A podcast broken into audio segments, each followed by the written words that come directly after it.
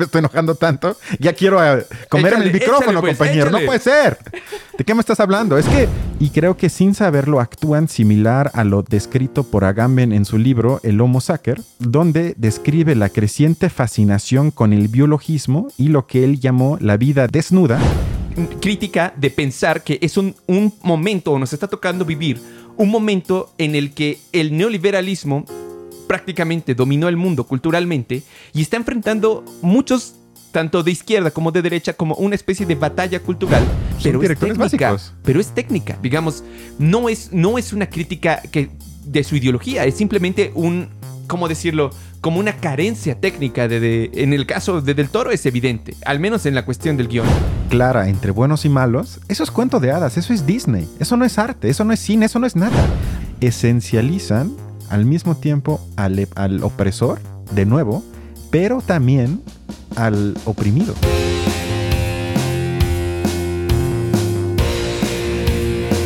Hola, ¿qué tal a todos? Bienvenidos a un nuevo episodio de Películas e Ideología. Esta vez va a ser un especial porque no vamos a hablar de una película en específico, sino de un tema en específico. Ya que eh, en los últimos eh, episodios nos hemos dado cuenta, cuando tratamos a, un, a uno de los grandes cineastas mexicanos o de los más reconocidos en Estados Unidos, eh, los ratings suben muchísimo y como Christian odia un poco a estos directores, decidimos hacer una especie de mini debate sobre por qué los directores son tan aclamados, qué tienen de especial y si tienen realmente algo de especial. Entonces eso lo discutiremos hoy. Eh, Balam, Cristian y eh, como otras ocasiones, recordamos que incluso este especial no va a ser dedicado exclusivamente a un análisis de sus filmografías, sino más bien a una cuestión ideológica y política. Trataremos de pensarlo desde esta perspectiva, aunque creo que yo haré un par de excepciones con esa regla. Sí, o sea, quizás sí es importante dejar claro que no tenemos ni el interés ni la capacidad de evaluarlos técnicamente. O sea, creo que tú y ahí sí podemos decir y compartir que técnicamente son brillantes. Nadie aquí va a decir que no dominan ese arte técnico de grabar una película. Pero ese no es el punto, para que de una vez quede claro, porque ya me imagino a gente que pone, ¿y tú qué has grabado? y eso no es el punto, sino sí, vamos a entrar, como bien dijiste, a un debate que estuvo flotando en el aire durante varios episodios y que tiene que ver, como bien dijiste, con la brillantez o no de los tres directores mexicanos del momento, que son González Iñárritu, Guillermo del Toro y Alfonso Cuarón. Y creo que no es un spoiler adelantar que yo soy bastante crítico de ellos y tú estás un poco más del lado, digamos, aplaudidor. Ciertamente, que comience el debate, pues. ¿Cuál es el problema, Cristian? Que muera el peor. bueno, mi argumentación, que va a ser básicamente teórica, tiene que ver eh, con un breve recorrido que quiero hacer de algunas, sobre algunas de las obras más importantes desde mi punto de vista de los directores mencionados. Y a través de este mapeo de ideas, quiero dejar claro, o por lo menos aspiro a ello, que desde mi punto de vista están profundamente sobrevalorados. Y mi conclusión es que, y a ver si soy capaz de argumentarlo, eh, es que son tan admirados por su capacidad de presentar los nuevos villanos favoritos de la izquierda liberal y posmoderna, es decir, por el statu quo y la hegemonía existente. Es decir, todo lo que voy a decir en este episodio apunta hacia esa conclusión y dejo abierto quiénes son esos nuevos villanos. Bueno, no, comenzaré dando algunos datos, pero eh, pues como normalmente ocurre en ciencias sociales, los datos pueden ser interpretados. Entonces, eh, yo los dejo para que podamos interpretarlos como se nos dé la gana. Y eh, bueno, lo que hice fue revisar en una de las páginas más famosas para reviews de películas, que no es en español, entonces con eso evitamos un cierto sesgo de que solamente sean reseñas mexicanas para esos directores, que se llama, eh, la página se llama Rotten Tomatoes, que justamente te da como la opción de calificarlos de, de una a cinco estrellas, poner una review, pero para eso tienes que abrirte también una cuenta. Entonces, se eh, valora toda la filmografía y yo me di a la tarea de eh, checar algunos datos en específico. Por ejemplo, obviamente a estas alturas no debemos... No está de más decir que vamos a hablar nada más de los tres más importantes, que son Del Toro, Iñárritu y Cuarón. Entonces, en el caso de Del Toro, Eh, la calificación, digamos, el promedio de un total de 14 producciones en las que él aparece como director, fueron de 82%. Hay que decirlo que las películas se califican del 0 al 100%, como 100 lo mejor, y que arriba de 60, según Rotten Tomatoes, ya es algo bueno. Entonces, en general, las películas de, del Toro son muy bien valoradas por el público eh, mundial, en, general. en general. Eh, la que me está más valorada de Guillermo del Toro y que justamente ahorita platicábamos que no necesariamente las valoraciones coinciden con los premios Óscares, es eh, El laberinto del fauno, que está calificada con 91%, entonces parece ser que es de las mejores. Por otro lado, eh, Cuarón, eh, Roma tuvo un 72%, que es una película propiamente mexicana eh, y que la temática es mexicana y todo lo demás, ya lo sabemos. Gravity, que fue con la que le dieron el, Oscar a Mejor Película y Mejor Director, fue de 79%. Y, sin embargo, su mejor película evaluada de todas las producciones es Y tu mamá también, mm. con un 88%. Después le sigue Harry Potter con 86 y Children of Men con 85%. Ambas, bueno, a mí me parecen buenas películas. Y en total, de un total de, nueve producciones en la que fue el director, su promedio fue de 81, 81%. Digamos que rebasa la barrera del 81 y queda muy cerca de Del Toro.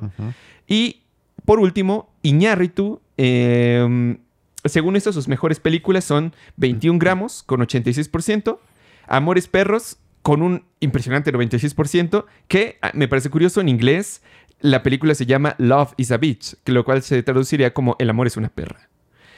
El promedio de, de Iñárritu es de 79, de 8 producciones en las que aparece como director, lo cual lo convierte en el eh, peor, digamos, de los tres. Y el mejor sería Del Toro. Hice una pequeña comparación con uno de los directores favoritos de Christian, que eh, se llama Lars von Trier, también hice una con Scorsese, pero está muy complicada porque tiene muchísimas, muchísimas producciones y luego es difícil saber en cuál sí es director o director. y, Woody Allen, que también tiene como 80 películas y ya como... Sí, pero al menos con Land Trier, su película, eh, bueno, sus dos películas más e, mejor evaluadas son Más Mejor.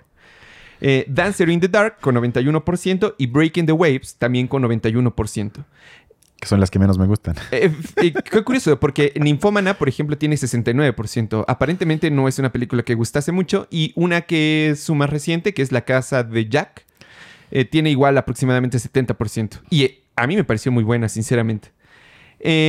su promedio fue de alrededor de 77%. Entonces, en teoría, según el público en general, le gusta menos que Iñárritu. Y bueno, yo creo que lo dejo con esos datos. Bueno, de hecho ya con esto podríamos concluir, o sea, la gente no sabe apreciar arte de veras y tú lo dejaste claro con datos, vámonos. Eh, pero bueno, más allá de eso, hoy no es día de hablar de un artista que sí hace buenas películas, que es Lars von Trier. si quieres hacemos un día un especial de él o en contra de alguien, pero hasta me siento raro de hablar de estos tres y luego de un genio, porque creo que están años luz. Pero bueno, tras estas eh, polémicas, eh, como ya dije, quisiera comenzar entonces con la forma de agua porque, digo, con los datos que presentaste podemos decir que los tres más o menos están en un 8 de 10, no varía mucho y que ninguna película también baja del 80. Eh, muchas de sus películas, algunas sí son malísimas, tienen como 50 o así. Pero digamos pero su promedio... Si evaluamos las seis más conocidas, no varían tanto en el rango, quizás, quizás excepto la de Amores Perros, que sube a 96, pero todas las demás están entre 80 y 90, en ese rango. Sí. Que no varía tanto. es, decir, es decir, que como bien dijiste, eso es altísimo. Es decir, que hay un consenso casi mundial de agrado con respecto a sus películas. Y creo que con eso ya también justificamos de que por lo menos nos hacemos la pregunta, bueno, ¿y por qué agradan tanto? Y entonces, em, como bien dijiste, la que tuvo más éxito en Hollywood fue La forma del agua, eh, por la que Del Toro estuvo no, nominado por 14 Oscars, 14. Ganó obviamente el Oscar por la mejor película. Y lo que pasa en esta cinta, es decir, no es una, eh, un episodio donde hablemos en profundidad sobre esa película. Si no la han visto, véanla. Pero yo lo que extraigo de ahí es que en esta película Del Toro hace algo que hacen muchas otras de sus cintas, que es celebrar sentimientos y costumbres visuales nostálgicas, porque combina en casi todas sus obras, insisto, historias del pasado con valores morales actuales Es decir, crea anacronismos sin darse cuenta. Y la forma en la que lo hace en la forma del agua es que hace que se unan minorías para salvar a otra minoría. Es decir, que en esa película se une, por ejemplo, la mujer, el afroamericano, etcétera, para salvar al monstruo, que es la minoría más oprimida en este universo presentado en la película. Y con esto, obviamente, provoca un orgasmo en esa izquierda liberal y postmoderna, porque lo que estamos viendo es que es un cuento de hadas sobre la importancia de la tolerancia. Y yo nada, yo nada más diría, bueno, ¿cuánto les hace falta leer el libro de Slavoj Žižek en contra de la tolerancia? Ya que la esclavitud, aunque ellos no lo quieran comprender, no viene del racismo, sino el racismo viene de la esclavitud. Y como dije, no al revés.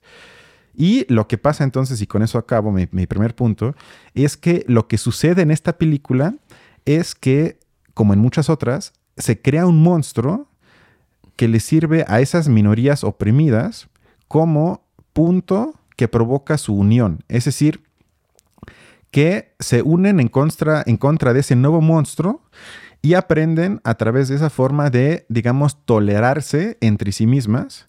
Y lo curioso es que ese monstruo casi siempre es el mismo, que me parece que es el nuevo villano favorito de la izquierda liberal, que es el hombre viejo, blanco, colonizador, racista, heterosexual, patriarcal, autoritario, explotador, capitalista y lo que sea, que es como un imán uniendo todo lo malo, todo lo malo que ellos proyectan a la sociedad actual, lo encarna casi siempre un hombre así, y entonces él es el nuevo demonio, el nuevo monstruo, que sirve justamente como punto de identificación para las minorías que aplican ahí el lema de Carl Schmitt, amigo-enemigo, que se conocen a sí mismo a través del enemigo, se unen y lo destruyen al final. Y nada más para complementar, este punto me parece muy importante porque se quedan entonces en la dicotomía que aquí en este espacio hemos criticado una y otra vez de buenos versus malos. Y evitan entonces que el espectador tenga que hacer esfuerzo alguno a nivel intelectual. Y mientras que hoy nos parece burdo y hasta nos burlamos de películas de los 50, 60, 70, 80, donde qué es lo que pasaba, que el villano era el comunista, el ruso, el coreano, a veces todavía el nazi, y todo el mundo, ay ya, invéntense otra cosa. En cambio, estas películas que parecen tan progresistas, lo único que hacen es que cambian el villano sin salirse de las dicotomías de bueno versus malos. Y como ya dije, casi siempre entonces el nuevo villano es ese hombre blanco que acabo de describir. Y por lo tanto se mantienen en la misma lógica y también por eso yo creo que se pueden leer más como cuentos de hadas y también que creo que por eso son tan de tan fácil acceso para la gente y gustan tanto en el público en general, pero yo no sé qué opinas sobre mi primer punto de Guillermo del Toro. Sobre Guillermo del Toro yo creo que en general sí es así, o sea, es difícil, digamos, no reconocer ese patrón en sus películas, incluso en El laberinto del fauno, donde se ambienta, digamos, en la guerra civil española y hay como cierta lucha contra el fascismo al, final los monstruos y, la aventura de la niña es una manera en la que de alguna manera los monstruos son metáforas de alguna de esos digamos valores del viejo mundo que se nos muestra paralelamente con eh, la lucha con los abusos del, padre fascista, ¿no? Que es, si no mal recuerdo, es un militar de Franco. Y entonces es de alguna manera la, niña luchando contra los monstruos del fascismo de su padre. Y que esta narrativa del fascismo además la recupera en, varias películas, como la más reciente Pinocho, ¿no? Pero estoy de acuerdo que es un anacronismo y sí, sin duda, se mete de nuevo en esta, en esta larga trama de, de. Pues sí, de humanizar a los, a los malos o volverlos en monstruos específicos y luchar como contra ello. Yo creo que, digamos, en ese sentido, las películas, al menos del lado de Del Toro, ya dijimos que lo estético no vamos a hacer como, como, como una reseña. Yo creo que se inscribe necesariamente como en este gran movimiento progresista, justamente, tú lo acabas de decir, como de la izquierda progre, como, como en contra de las minorías y todo lo demás. Más bien a favor de las minorías. Pero yo lo interpreto necesariamente como un movimiento que viene acompañado de, la gran revolución neoliberal que vivimos hace, hace poco tiempo, hace unos 40 años. Empezó la revolución neoliberal y necesariamente esta clase de minorías, por, por el propio, lo que eh, Marx denominaba el sistema de equivalencia general, empezaron a tener muchísima más visibilidad porque también empezaron a tener muchísimo más valor dentro de la estructura general porque ya no importaba, digamos, si eres negro o eres mexicano o eres mujer o eres eh, hombre, sino más bien que también te desempeñas en el trabajo. Y entonces como consiguen una especie de equivalencia de estatus con el resto de, los grupos sociales dentro de, nuestras sociedades, necesariamente también van a empezar a, a demandar como más visibilidad, como más narrativa y todo lo demás. El problema, como se ha venido y la crítica en general que se hace a esta cuestión, es que no se critica el hecho de que por general son explotados, sino que eh, digamos que de alguna manera están encerrados en un cuento ideológico en el que están peleando por ser explotados de la misma manera que el resto, que no quieren ser explotados más ni menos, sino más o menos lo mismo. Entonces es, yo creo que esta clase de películas o esta clase de, de, narrativas se explican de esa manera, como una especie de lucha de los minorías por volver a ser visibilizados, pero que no alcanza a tocar la estructura. Necesariamente yo creo que es así, pero también al mismo tiempo no creo que sea en vano. Es decir, si existen esa clase de narrativas, si existe esa clase de, cuestiones, es porque también se están resolviendo. Son como contradicciones de las sociedades que en otros tiempos simplemente no se podían resolver.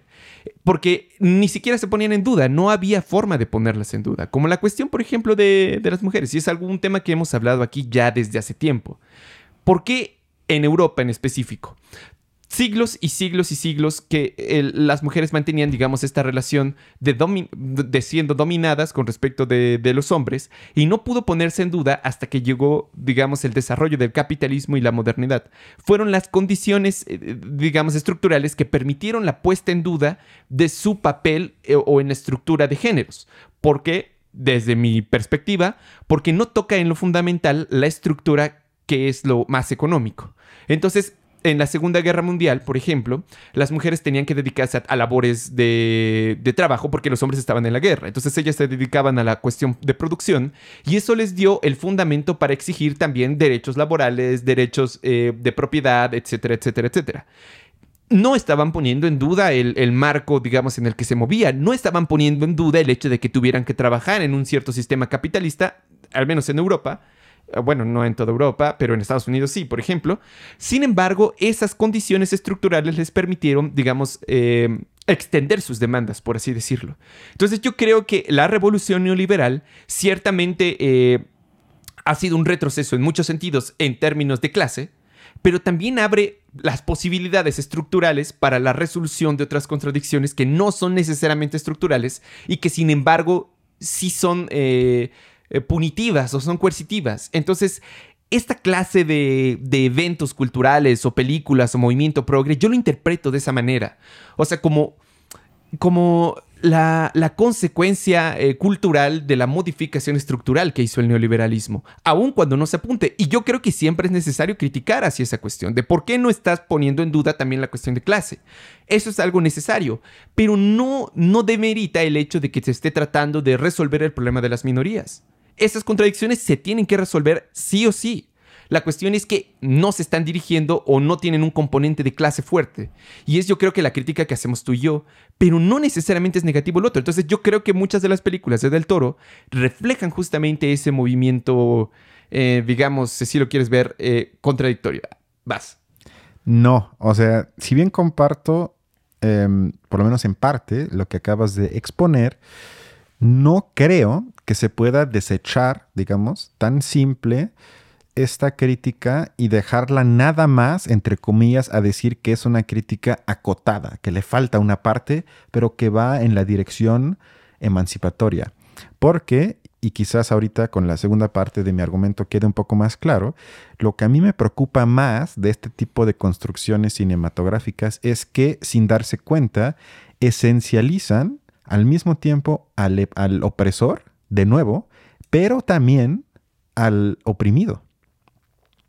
Es decir, que lo encierran en una identidad que va más o menos en la dirección del biologismo, es decir, de esencializarlo y por lo tanto le adquieren ese manto de naturalidad que supuestamente queremos criticar, que eso era una de las primeras críticas del feminismo en contra de las narrativas reinantes que poco a poco, gracias a Dios, ya están muriendo. Es decir, es que las mujeres son así. Es que la mujer tiene el instinto maternal, es que la mujer es más emocional, etcétera, etcétera, etcétera. Y se trataba entonces de desnaturalizar algo socialmente naturalizado. Y lo que trata, más bien, o lo que hace yo creo que Del Toro y también los otros dos es crear nuevas naturalizaciones sin darse cuenta porque tienen ese manto progresista, pero su lógica argumentativa me parece la misma, pero al revés. Y como el problema desde mi punto de vista es la lógica argumentativa, su construcción misma, entonces no es únicamente el problema que tú dijiste que compartes que sea acotada. No sé si quieres decir algo, si no voy... Sí, o sea, yo creo que necesariamente, vamos, o sea, forzosamente tiene que existir una especie de marco de características con las que uno actúe o con las que uno se mueva. Efectivamente, digamos, el feminismo yo creo que hace una crítica muy, muy profunda al esencialismo del género. ¿no? Que el gen, digamos, esencializar algo es, decir que algo tiene ciertas características y que es imposible que se las quite, que son eternas, que así van siempre. Y esa es la gran crítica de, de al menos del feminismo, de cierta área del feminismo. Y, yo estoy de acuerdo con eso, pero es inevitable que, digamos, si tú destruyes una posibilidad de identidad, no se empiecen a construir nuevas identidades. necesariamente tienen que existirlas. La identidad es una, es una necesidad humana, tanto como respirar o comer. Eso yo creo que es inevitable. El problema, digamos, claro, es que se eternice o que se diga que es de una única forma y inevitablemente se tiene que criticar, como, como bien lo, lo estamos haciendo. Pero también creo que es importante comprender que si se destruyen las anteriores, de alguna manera es, es, lógico suponer que se van a crear nuevas. Y las nuevas probablemente no van a estar completas porque se van a hacer en función de lo que, de lo que se encuentra en el momento. Y yo, como decía hace rato, creo que nuestra época está profundamente marcada por la revolución neoliberal. Los cambios culturales que está produciendo destruyen muchas de las otras formas, digamos, identitarias o, o en que los grupos se reconocían a sí mismos y crea nuevos la creación de estas nuevas identidades y todo lo demás no está naturalmente definido, ni siquiera por las películas de Guillermo del Toro. Es un, es un gran mar de muchísimas contradicciones que se, que se, que se unen unas eh, a otras. Pero, pero, digamos, yo no vería como necesariamente negativo el hecho de que se creen nuevas, porque nada nos asegura que aun cuando se esencialicen no van a ser criticadas. No, sí van a ser criticadas, sin embargo, la construcción clara entre buenos y malos, eso es cuento de hadas, eso es Disney, eso no es arte, eso no es cine, eso no es nada. Hablabas al inicio del genio Lars von Trier.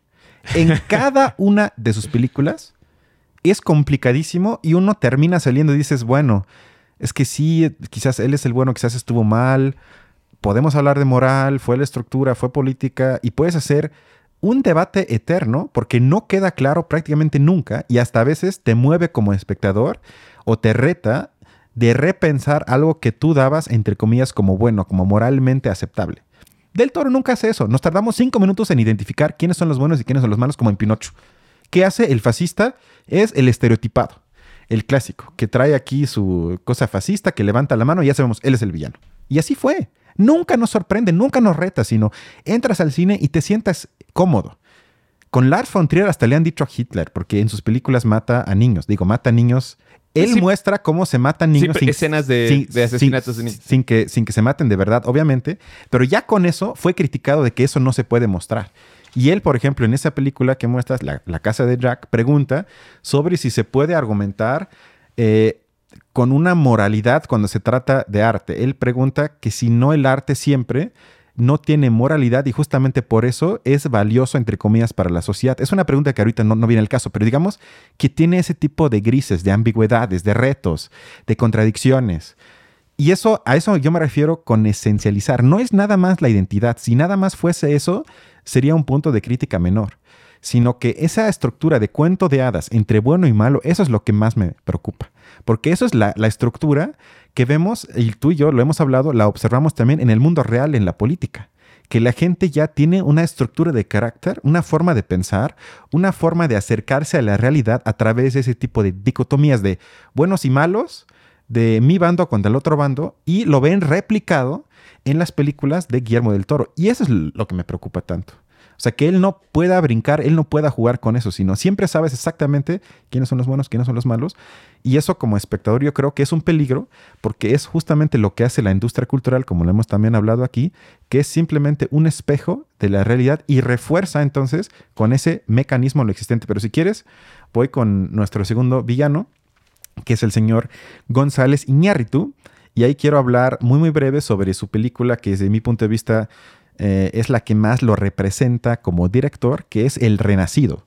Película que se hizo famosa, hay que decirlo, principalmente porque llevó por fin a DiCaprio a ganar su primer Oscar, creo que tras seis intentos, que por fin lo ganó en esta película. Se la tenía bien merecida. Estoy de acuerdo, pero por otras películas, por esta ni siquiera tanto, pero bueno, por esa se hizo creo que aún más famosa.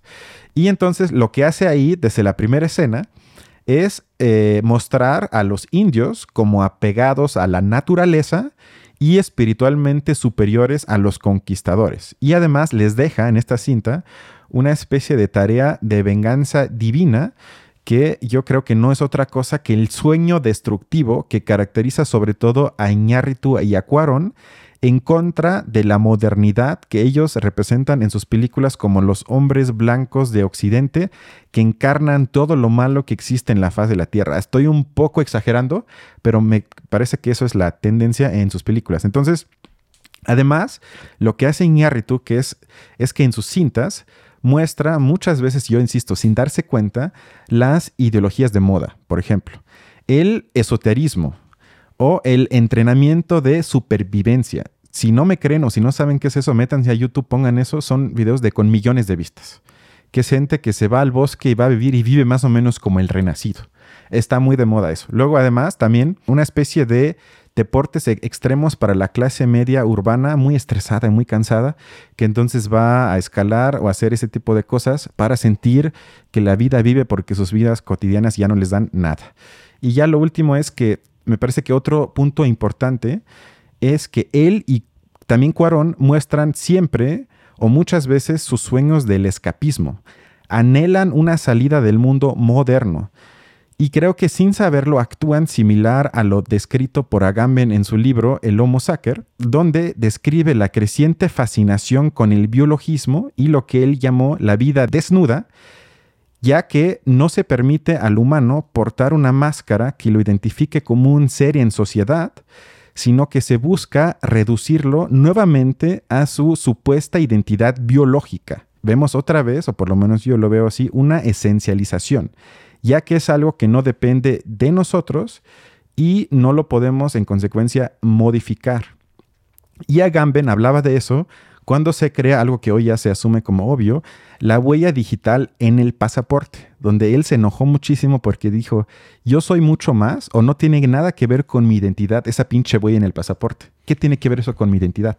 Pero creo que ahí se ve ese sueño que tiene gente como Iñárritu de unir humano con nuestro entorno, con la biología. Y eso me parece un sueño bastante peligroso. Y ya lo último es que me parece que entonces hay a nivel teórico una obsesión con lo inmediato yo hasta le llamaría un concretismo, un inmediatismo, porque Iñárritu tiene una incansable, una insaciable búsqueda de la verdad sobre quiénes somos de verdad, quién es nuestro ser interior. Y está tan lejos de encontrarlo como AMLO ser de izquierda. O sea, con inmediatismo o concretismo, me refiero que ya no son capaces o no quieren de hacer ejercicio alguno de abstracción. Ahí me refiero sobre todo a Cuarón en gravedad y a Iñárritu en el renacido. O sea, donde lo único que importa es el ahorita y yo con mi entorno natural. O sea, ¿qué, es lo que pasa en gravedad? Que, bueno, pero es que quiero, quiero hablar de gravedad aparte. O sea, ¿qué es eso? Como esa fascinación con la naturaleza que también lo, hablamos en Avatar. ¿Qué es lo que pasa en Avatar? O sea, que, que nosotros estamos en el, en el ahorita y lo mejor que podemos hacer como sujetos es ponernos en sintonía con nuestro entorno, con el universo, de cómo aceptar nuestro lugar que nos tocó y en, si me pongo en sincronía, en sintonía, mejor me, va en la vida. Que eso para mí es esa conexión entre lo esotérico, lo biológico y a veces hasta yo le llamaría así un antihumanismo, que es un anhelo de que yo quiero regresar a un estado donde todo estaba en armonía.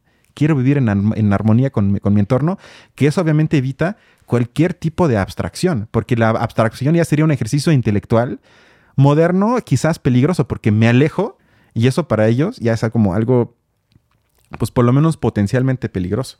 Si no, ellos quieren abrazar cada lágrima y todos somos un universo y todos estamos en contacto, etc. Ok, yo creo que, digamos, puede ser, pero ¿qué pasa, por ejemplo, en Amores Perros? En Amores Perros es más bien como lo contrario. E, el, mundo o la naturaleza donde, en la que se están desarrollando los protagonistas ni siquiera es como completamente idílico. O sea, no tienen una relación saludable con su mundo. De hecho, es todo lo contrario. Lo que tratan de reflejar es como lo espantoso que puede ser realmente esta, esta parte de vivir en México. O sea, y ellos tienen como una especie de relación de equilibrio con su mundo, pero es un equilibrio verdaderamente, digamos, para uno que lo está viendo como espectador, hasta cierto punto enfermo. O sea, es realmente terrible, por ejemplo, cómo viven de la, de la pelea de los perros y los perros se mueren y se matan, pero es la forma en la que obtiene ese equilibrio. Entonces, eso es prácticamente un contraejemplo de lo que estabas diciendo, porque no está teniendo una relación saludable, por, así decirlo, sino que necesariamente tiene que estar imbuido de ese, eh, no sé, como de ese sufrimiento que están sintiendo los personajes en ello. Pero yo diría que eso es un tu joven no, perdón, ese es de Cuarón, ¿no? No, ese es de Iñárritu. Es de Iñárritu, perdón, y a mis cebolas. Ahí perdimos a un director que quizás hubiese podido hacer cosas interesantes. Digo, obviamente, eso, eso es como si, si hablamos del Marx joven y del Marx viejo. O sea, hay muchísimas cosas que ahí van, van cambiando, a veces hasta contradicciones abiertas, pero sí me parece que el Iñárritu madurado, para llamarlo de alguna forma, sí tiene una línea clara en sus películas que ya tiene poco o nada que ver con lo que una vez planteó hace más de 20 años en Amores Perros. Puede ser, puede ser, digamos, yo creo que es, es, efectivo. A mí me gustaría regresar un poco a lo que, a la crítica que ya habías hecho, o sea, justamente con esta cuestión de, eh, mencionabas del, que solamente ponen entre buenos y malos, ¿no? Que no es como muy complicado esa, esa relación. Y, sí, sí, sí, o sea, lo identificas desde el principio. Pero, o sea, por un lado, técnicamente, digamos, de acuerdo a la escritura, muchas novelas, no solamente películas, en general, una novela que te presenta de manera tan evidente eh, buenos y malos, es considerada, o sea, esa es una, una técnica narrativa mal usada. O sea, no puedes hacer eso. Es como, exactamente, como muy básica. Y entonces deja poco que observar. Pero es técnica. Pero es técnica. Digamos, no es, no es una crítica que, de su ideología. Es simplemente un, ¿cómo decirlo? Como una carencia técnica. De, en el caso de Del Toro es evidente, al menos en la cuestión del guion. No todas son así. Y, por ejemplo, eh, de nuevo, yo regreso a, a Amores Perros, que a mí me parece que es así como justamente no puedes identificar cuál de todos esos es el bueno o es el malo, o dónde está una situación buena. Realmente toda la película parece un escenario bastante espantoso. Y lo mismo pasa con y, tu mamá también, es más bien como una narrativa de lo que va descubriendo y el impacto, digamos, visual, el impacto sensorial que tiene el, los personajes. Pero, pero... Esa es una cuestión de técnica. No creo que haya necesariamente o de fondo algo, algo más allá de eso. No, o sea, Perdón, es que yo creo que sí, porque hasta en películas mainstream, o sea, ¿para qué? Porque luego la gente va a decir, bueno, es que Lars von Trier es que tú eres muy mamón y todo. Algo más básico. Eh, el Caballero de la Noche Batman, Christopher Nolan.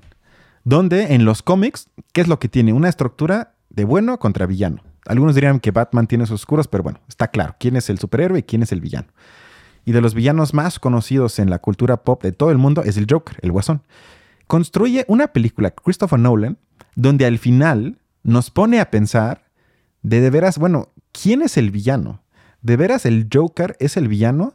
¿O no es la estructura misma en una ciudad ficticia de un cómic donde él muestra la corrupción, las relaciones de poder, la falta de, democracia, etc. Es decir, muestra las contradicciones incluso de un mundo, de un maldito cómic. Y no recurre tan fácilmente a la estructura de buenos versus malos. Entonces, a eso yo me refiero que si Christopher Nolan lo puede hacer con un cómic, ¿por qué estos directores que se más asumen, como les llamaría Woody Allen, de manera muy, muy precisa, pseudo intelectuales? O sea, que es gente que aparenta que sus películas son muy profundas, porque esa es otra parte de mi crítica, porque así uno diría, bueno, es que ellos hacen películas como Derbez, que Acapulco Shore o películas de eh, risa estúpida y básica, yo podría aceptarlo. No quiere ser más que eso. Pero yo creo que tú no podrás negar que sus películas pretenden ser las grandes revelaciones y el grande viaje espiritual, filosófico y que de veras te lleve a una experiencia profunda cuando entras a ver sus películas. O sea, yo creo que hay algunas que sí. Por ejemplo, Children of Men. A mí me parece que, eh, digamos, Children of Men de Cuarón es una película en la que básicamente nos presentan un mundo que se está acabando y todo mundo, o sea, no existe la moral objetiva, por así decirlo. Pierde sentido Es la única que me en el momento en el que... to- bueno, pero entonces ya es, un, es una excepción que no confirma la A regla. ver, ¿cómo dice, cómo dice el pueblo? La excepción confirma la regla. Yo dije que eh, es al revés, más bien. No, no, no, no, no. A ver, el pueblo es sabio, ¿ok?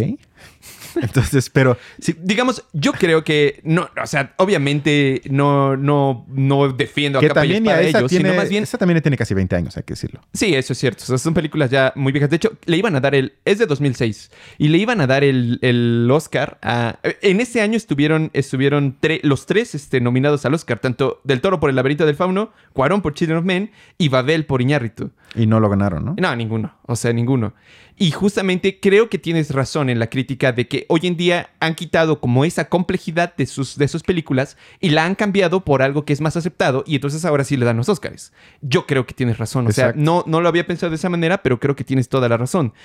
En- pero regresando, digamos, al caso al menos de Del Toro, acerca de que representa, digamos, o es un espejo de la realidad o de la moral o esta, digamos, dicotomía entre uno y otro, yo regreso a la, a la cuestión, digamos, crítica de pensar que es un, un momento, o nos está tocando vivir, un momento en el que el neoliberalismo prácticamente dominó el mundo culturalmente y está enfrentando muchos, tanto de izquierda como de derecha, como una especie de batalla cultural contra los valores de la sociedad anterior o previa al neoliberalismo. Es inevitable, o sea, yo creo que eso es inevitable. Si lo presenta de una manera, digamos, más compleja, menos compleja, no, no cambia en el hecho de que es justamente una, un enfrentamiento contra esos viejos valores. Pero si los, los enfrenta no porque ya hayan dejado de existir, es que siguen existiendo mucho de ello. Y, y entonces, digamos, yo pienso que son parte de esa resolución de la contradicción. Digamos, es, es inevitable. que- No, no, no, ya me estoy enojando tanto. Ya quiero eh, comerme Échale, el micrófono, pues, compañero. échale. No puede ser. ¿De qué me estás hablando? Es que yo creo que si pensamos en la madrina de la época neoliberal, es decir, de Margaret Thatcher, ella entendió muy bien que cualquier tipo de, digamos, renovación ideológica tiene que ir acompañado de una revolución a nivel cultural. Porque ella en ese entonces se enfrentó a los valores de ese tiempo, de ese tiempo existentes, que eran más, se podría decir, socialdemócratas. Y ella identificó como enemigo, de hecho fue brutal, ahorita que lo platico hasta me da tristeza porque fue horrible, a las madres solteras de Gran Bretaña, que ella los puso como villanos, o como villanas en este caso, perdón, y dijo, ustedes son flojas, ustedes tienen la culpa, y proyectó entonces todo el enojo que existía por la situación de ese entonces en el Reino Unido, y logró entonces una revolución cultural en el sentido de que la gente ya no veía al Estado o al gobierno como alguien, como un aliado, sino como un enemigo del que hay que liberarnos porque apoyan a gente floja como a las madres solteras. Es más complicado, pero en síntesis es eso. Y lo que yo entonces identifico en estos tres directores como representantes máximos de esto es la renovación de la ideología neoliberal. Pero no es una leve contradicción, sino eso es lo que es. O sea, para mí, lo neoliberal no es ya Margaret Thatcher, no es Reagan, no es Trump, no es Putin, no es... Trump tan- es antineoliberal. sería favor. otra discusión, sería otra discusión, pero digamos, en el sentido común de la gente, se identifica como, con lo neoliberal a empresarios, a gente explotador, a gente de derecha, etcétera. Y yo creo que no, sino creo que esa izquierda liberal progresista es la que ahorita aglutina más y sobre todo más a profundidad sin darse cuenta esta ideología neoliberal. O sea, que eso es lo neoliberal. No es a pesar de, sino esto es. O sea, justamente ese oleado progresista es lo que hace que el capitalismo pueda sobrevivir. Porque eso, su última parte, a- ot- otra vez incluye su propia crítica. Es decir, diverso no pasa nada. Ser más tolerantes, abiertos, no pasa nada, lo vamos a abrazar. Y esto para mí ahorita es el punto más, es el punto de lanza que lo vemos también, por eso son tan exitosos con Netflix, porque Netflix también ya, ya se dio cuenta que pueden hacer películas, series, donde está como centro cierta minoría y con eso pueden sacar aún más dinero. Pero eso para mí es una renovación de lo ya existente, pero ninguna forma una contradicción. Yo creo que, o sea, regresemos por ejemplo a la cuestión de Del Toro. La diferencia con el ejemplo que me acabas de dar de Margaret Thatcher es que pese a que los monstruos son efectivamente así, en el fondo uno entiende como espectador que son metáforas de los valores. Nuevamente, son como ciertas valoraciones o cierta forma de... Eh, ordenar el mundo, porque al final de cuentas lo que hace un poco la ideología es eso, ordena el mundo para ser interpretado de una manera en específico. Entonces, el hecho de que en, eh, se critique en las películas, por ejemplo, de Del Toro, de una forma más burda, si tú lo quieres, con respecto a otros que lo hacen más complicado, no quiere decir que no critique también esa, esa clase de valores y que esté de alguna manera representando unos nuevos valores. Pero él dice, lo que hace falta es tolerancia. ¿What?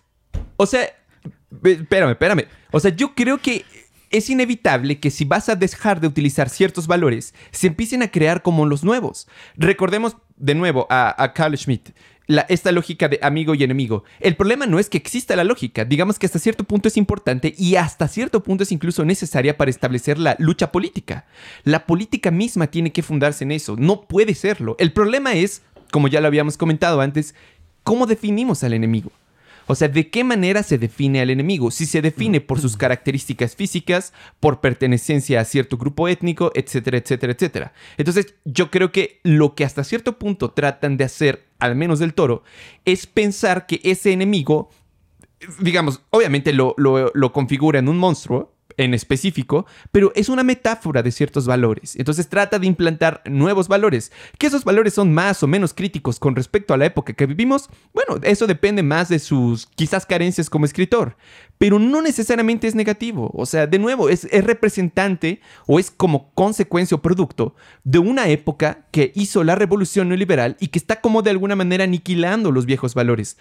Tú, tú, tanto tú como yo estamos de acuerdo que preferimos vivir en un mundo en el que eh, culturalmente y, socialmente las mujeres tengan igual valía o equidad con respecto de los hombres. Sin embargo, sigue existiendo una gran, gran, gran cantidad de ideología machista. O sea, eso sigue siendo eh, en muy buena parte la norma. Pese a que los productos culturales sean más dominados quizás por la ideología progres, si así lo quieres ver, en la realidad... Las mujeres en, el en todo el mundo, en, la generalidad del mundo, siguen teniendo una posición eh, de ser dominadas. Básicamente, no solo materialmente, sino también ideológicamente. Eso es una realidad. Entonces, el hecho de pelear contra eso, yo, yo creería que eso es emancipatorio. O sea, es necesariamente bueno. Porque, bueno, no sé si bueno, pero al menos es crítico con respecto a lo anterior y, y trata de implantar un nuevo sentido común en el que tengan igual valía yo no, no lo creo como necesariamente negativo. Y entonces del toro. Nunca dije que es negativo. Yo creo que del toro no pasa de eso, pero no va más allá. O sea, no creo que necesariamente trate de implantar una nueva eh, forma de dominación a través de sus películas, porque no está implantando, digamos, o no trata de promover valores como más relacionados al individualismo o al mercantilismo. O sea, de alguna manera, eh, Del Toro trata de implantar valores si tú lo quieres ver así, apoyados como más en la solidaridad, en el amor y todo lo que quieras, de una manera a lo mejor burda o un poco infantil, pero lo hace. Y, yo creo que es justamente porque pertenece a esta nueva ola de personajes o personas que tratan de promover nuevos valores culturales. A ver, yo nunca dije que es negativo. Yo únicamente con lo que tengo un problema es que se les trate y se les llame genios. es que eso es mi problema, o sea, que se les vea algo más allá de lo que son. Incluso dije al inicio, técnicamente son creativos y muy buenos, saben lo que hacen. Y tampoco son las peores películas que veo y que he visto, claro que no. Son películas absolutamente X con un mensaje que puedo resumir en dos líneas. Si, si, la gente los tomara de esa forma, yo no tendría ningún problema. Lo que me parece peligroso y me da miedo y me provoca náuseas es que se les diga que son genios, que son artistas y que cuando los entrevistan casi casi son tratados como Dalí o como Picasso, así como ilústranos y, lo que digas es una revelación. Eso a mí me da miedo porque sí creo que se, e, ellos crean nuevos esencialismos en sus películas. Y si bajo eso se crea o se, envuelve en cierta aura del genio y ya no se les critica. O sea, tú dime cuántas veces has visto una crítica normal hacia una de sus películas. Casi no se ven, sino tienes por un lado a la gente que quizás los odia por su condición de mexicanos, que es una tontería, y tienes por el otro lado a la gente que los admira por ser mexicanos, que también es una tontería, como que los exotiza y les da un misticismo porque son mexicanos, y tienes luego a la gran masa que como nos presentaste con tus datos, les gustan sus películas. Pero ¿en dónde está esa crítica que dice, bueno, vamos a criticar a ver cómo son sus argumentos? Como sí se hace con Lars von Trier. O sea, ahí los mejores críticos de cine, los mejores entre comillas en el mundo, Ven, sus películas y escriben un ensayo sobre por qué les encantó o por qué les parece un desastre, fascismo, lo que sea. O con Woody Allen, que como ya es visto como violador, peligroso, lo que sea, cada película es analizada y dice que este personaje, que aquí es misógino, lo que sea. ¿Por qué no hay ese tipo de apertura crítica con los directores mexicanos? A ver, en primer lugar, a, Lars von Trier no creo que se le pueda decir genio, o no va a definir genio un director poner eh, escenas que, que impacten, o sea, que te impacten, digamos, moralmente o todo lo demás, porque eso incluso puede ser una técnica bastante utilizada. No creo que a alguien se le pueda decir genio por eso, aun cuando sus películas sean complicadas, pero tampoco por la complejidad misma. O sea, la complejidad en sí mismo no es un elemento para definir si un arte es bueno o malo. O sea, pueden haber cosas extremadamente complejas. Complejidad yo me refiero a la profundidad. No a la complejidad. O sea, por ejemplo, un carro es complejo. Yo, yo, no, yo no entiendo cómo se construye un carro, es complejo. Pero eso no lo hace una obra de arte. Estoy de acuerdo, pero... O sea, pero lo que, lo que voy es, no lo hace crítico al Art for Trier, por ejemplo, presentarnos escenas que, como que conmuevan o que, o que te hagan sentir así como extraño o incómodo. No creo que caiga en eso. Independientemente de, de que... Es que de nuevo, entonces estamos recayendo como únicamente estamos criticando que también están escribiendo los guiones. Porque si acaso Life Frontier, digamos, no presenta un, mundo bipolar, sino multipolar, quizás como, de nuevo, como lo hacía Cuarón, como lo hacía Iñárritu en sus principios, entonces el mérito es de escritor, pero no necesariamente, o de escritor de guion. Pero eso no lo hace más crítico con respecto a la época que, se está viviendo. Ya te lo dije una vez. Adorno dijo que el arte comienza cuando termina el consenso. Las películas de Lars von Trier van en ese... Eh, él está tratando de balancear sobre ese abismo, que a veces le sale mejor que otras veces, claro, también hay películas de él que no me gustan, obviamente, pero me refiero que él hace ese ejercicio artístico, él se arriesga a eso. En cambio, esos tres, de los que estamos hablando, nunca, nunca, cuando van en contra del consenso? Que México está feo y violento como en Perros, ya lo sé, no tengo que ver una película para eso. Que yo sé que los conquistadores eran violentos y violaban a la gente indígena. Tampoco tengo que ver una película para eso. Es decir, no rompen o no cuestionan siquiera nunca el consenso. Por ende, para mí no hacen arte. Eso es lo que estoy cuestionando. Yo, yo nunca digo que son tontos, que son los únicos que no hacen tan buenas películas, pero insisto, se ensalza, o sea, van al baño, hacen mierda y es una obra de arte para la gente. O sea, ¿por qué? ¿Por qué? O sea, son X. Primero, yo creo que el arte no se, no se limita únicamente, así como, como lo decía Adorno. O sea, personalmente creo que esa es una visión que ya hace mucho tiempo fue rebasada. O sea, no tiene que ver con eso. El arte es una cuestión estética y lo estético tiene que ver con la sensibilidad de las personas. El hecho de que estas películas tengan una gran, eh, digamos, una gran cantidad de valoraciones significa que a muchas personas estéticamente les, les parece muy buenas, o sea, les emociona, les hace sentir y, está bien y está chévere y eso, de eso lo hace arte. Si ese arte es un arte crítico, y siento cosas en mi estómago cuando subo a esas madres, ¿también es arte? No, porque el fin de Six Flags no fue, digamos, provocarte una sensación estética específicamente como una obra de arte. Pero a nivel fisiológico siento lo mismo y no es lo mismo. bueno, si lo quieres ver, sí. Hay cierta, cierto arte en la. ¿Por qué? O sea, el diseñar, por ejemplo, un, un, juego que logre emocionarte lo suficiente con respecto a otros, digamos, ¿Quién lo hace? O sea, ¿cómo lo haces? ¿De qué manera lo haces? Tienes que inventar la forma, tienes que pensar en los colores, tienes que eh, pensar en las, en, incluso en las velocidades, no sé, no sé cómo sea, digamos, la cuestión de, de los juegos de ese tipo, pero el mismo hecho de inventar un juego ya tiene algo de artístico y eso no se puede negar. El ajedrez, por ejemplo. Te, te, hace emocionarte y todo lo demás. Y es un juego. Y ya hay algo de artístico dentro de lo del ajedrez. O sea, es decir, ir en contra o no del consenso no define algo como arte o no eso yo creo que no, es, es, digamos, demasiado simple la, la definición de arte. Yo creo que es lo contrario. Y bueno, como ya vimos en este punto, no nos ponemos de acuerdo, tampoco pasa nada. Cada quien expuso su punto de vista y ya que la gente nos insulte o insulte a quien quiera insultar. Sí, sí, Y sí. ya eh, el último, la última parte de mi triada tiene que ver con Cuarón y su película de Gravedad, en la que presenciamos algo similar, eh, como con la película que salió en el último año antes de Navidad, que es Avatar 2, que es un impresionante avance, innegable, obvio, tecnológico combinado con un, desde mi punto de vista, completo retraso intelectual y cultural. Porque los diálogos en gravedad están al nivel de cualquier telenovela de Televisa, honestamente. Y lo que él hace similar a Iñárritu es una combinación de New Age esoterismo, donde si le pides deseos al, universo, si eres fan de la homeopatía, y si antes de dormir en la noche tomas un elixir para que se fortalezca tu sistema inmunológico, seguramente amarás estas películas. O sea, eso me queda claro porque esa gente ama a Cuarón porque es una especie de nuevo gurú.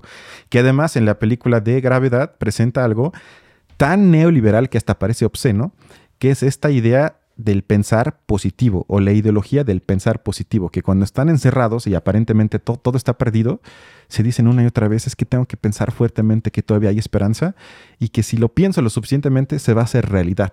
Y eso es tan gringo y neoliberal porque combina con esta idea del yes you can o yes I can, que si piensas profundamente en ello se hará, realidad. Es decir, que la gente es pobre y hay gente que opina eso por su mindset, por su forma de ver la vida y porque no piensa en cosas chingonas.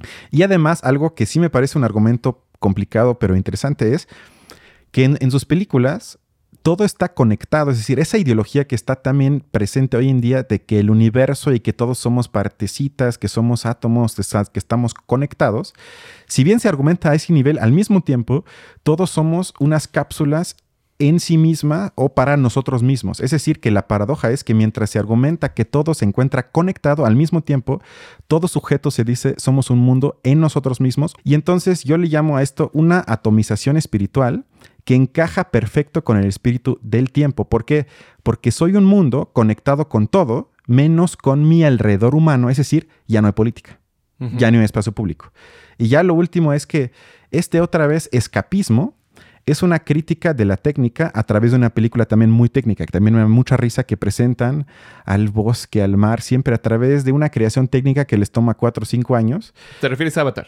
Me refiero a gravedad, Ah, ok, que fue un, porque ya ves que ahí simulan la, la falta de gravedad. Sí. Y eso fue un proyecto que, le, según en una entrevista con Coron leí como cuatro años y fue muy complicado para que su único mensaje sea al final de la película que tenemos que convertirnos en uno con nuestro entorno. Digo, pues como para qué. Y ya te juro que lo último es que, como dice al final de Gravedad, es que según él debemos de hacer una búsqueda para encontrar a nuestro animal dentro de nosotros. Porque en el fondo, siguiendo la, la lógica de Cuarón, somos como somos animales, somos como un perro, como una rana. Y yo digo, bueno, así o más regresivo. Porque si seguimos la lógica de Cuarón y volvemos a lo natural, es más o menos como volver al fascismo, una ilusión regresiva. Y esta tendencia, además, que combina con el debate que tuvimos ahorita, del cine, entre comillas, de arte, de lo político social objetivo a lo personal privado, que nada más toca lo político por accidente o por instantes, porque por lo menos en sus, en sus últimas tres o cuatro películas de cada uno, si bien no son apolíticas, tocan lo político general, a veces nada más por partecitas, con frase o por Es cierto, accidente. sí. Nunca es el tema principal o un tema importante en la película. Entonces, lo privado es político. Esa frase feminista que al principio era profundamente emancipatoria, se convirtió entonces en algo neoliberal. ¿Por qué? Porque existe entonces, por lo menos yo lo veo así, una privatización de la política. Y nuevamente Margaret Thatcher estaría feliz. Y ya tengo mi síntesis, pero si quieres, primero tú. Eh, bueno, personalmente creo que coincido contigo en esa última. Y lo hemos hecho, digamos, es- esa fue la crítica que hicimos también en Avatar, fue la crítica que le hicimos a la de Bardo, eh, Ujú, también similar, de Iñárritu. Entonces, eh, yo creo que sí, o sea, inevitablemente se, no se pueden escapar de ese marco cultural. Inevitablemente lo usan y lo refuerzan hasta cierto punto. Eh, pues yo, yo creo que con eso, digamos, estoy de acuerdo con esa crítica. Creo que con la que no estaría tan de acuerdo es con la del toro, porque creo que es burdo en ese sentido de, plantearnos como una especie de dicotomía o esencializar. Pero en ese sentido yo creo que Del Toro se va más allá. O sea, no creo que necesariamente él presente como una especie de regresión, sino más bien él trata de simplemente como poner en estandarte los valores actuales de la época. Además, a mí me parece que Del Toro, a diferencia de los otros, como que ha tenido mucha más relevancia social, porque, por ejemplo, también ha apoyado eh, a través de le hizo un documental a lo de, a la cuestión de Ayotzinapa. Entonces, yo creo que, digamos, esa clase de ejercicios da como más o menos cuenta de que su visión no es de esa manera. Pero independientemente de eso, en sus películas yo creo que cae en esta dicotomía fácil, eso es cierto, pero eso no lo vuelve malo necesariamente.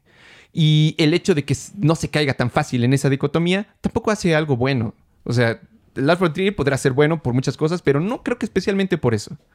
En fin. Bueno, para mí en síntesis, eh, estos tres que tocamos hoy son sin duda hijos de su tiempo ideológico y yo creo que sin darse cuenta pues, representan el discurso hegemónico progresista con, hay que decirlo, todo su vacío teórico, su moralismo y sobre todo su incapacidad de percibir sus propias contradicciones. Eso es lo que a mí más le alarma y espero que haya quedado más o menos claro. Y ya mi última frase, que esto no sería grave y quizás por, no me de alguna forma obsesionaría tanto con esto, si estas omisiones no estarían abriendo, por lo menos desde mi, punto de vista, poco a poco, la puerta a un regreso de tendencias fascistas en muchas partes del mundo. Porque sí me parece que contra que ese tipo de, de críticas tan vacías dejan un espacio abierto que ya no es aprovechado por lo de izquierda emancipatorio progresista y se lo dejamos a tus primos del Partido Republicano, del fascismo de Italia, y de muchas otras corrientes que aprovechan ese espacio que le dejamos a la crítica social objetiva, teórica, mucho más profunda que decir que lo que hace falta es que nos toleremos un poco más. Por Dios, por Dios. Pero bueno. Y bueno, una vez realizado este breve experimento de primer debate en este canal, esperemos que tengamos muchos más a lo largo de, los siguientes episodios y que podamos invitar incluso a otros y otras participantes. eh, pues nada, entonces nos vemos la siguiente semana. Esperemos que les haya gustado. Coméntenos, insúltenos, todo lo que ustedes gusten. Cuídense mucho. Hasta, la otra. Bye.